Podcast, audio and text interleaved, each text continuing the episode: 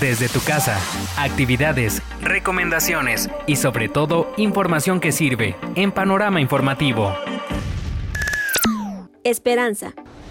El mundo está cerca de conseguir la vacuna que por fin pueda detener la COVID-19 que ha afectado a todos, aunque no necesariamente sea con síntomas físicos. A la par que el coronavirus comenzó a propagarse rápidamente por el mundo tras la aparición de los primeros casos en China, comenzaron los esfuerzos por desarrollar una vacuna para protegernos de esta enfermedad multisistémica. ¿Hasta dónde han llegado los esfuerzos? ¿Qué vacunas han avanzado más en su proceso de desarrollo? Actualmente hay alrededor de 200 grupos trabajando en todo el mundo en busca de una vacuna y la Organización Mundial de la Salud le está siguiendo la pista a unas 140. De ese total, 18 están siendo probadas en seres humanos en ensayos clínicos y de las 18 hay 3 que están más avanzadas. La vacuna experimental CanSino Biologics en China, la llamada Chadox NCOV-19 de la Universidad de Oxford en Reino Unido y la desarrollada por la compañía Moderna en Estados Unidos. La nueva vacuna de la COVID-19 desarrollada en la Universidad de Oxford junto a la farmacéutica AstraZeneca generó grandes expectativas pues los resultados que obtuvo tras su fase de prueba se mostraron esperanzadores.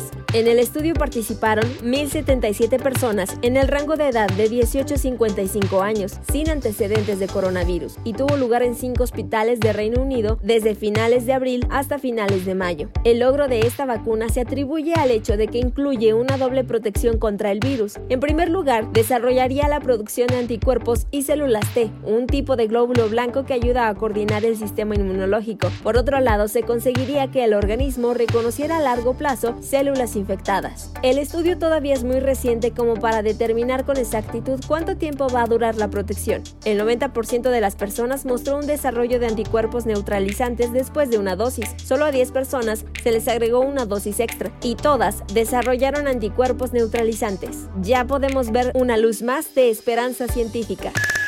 Almendra Lugo.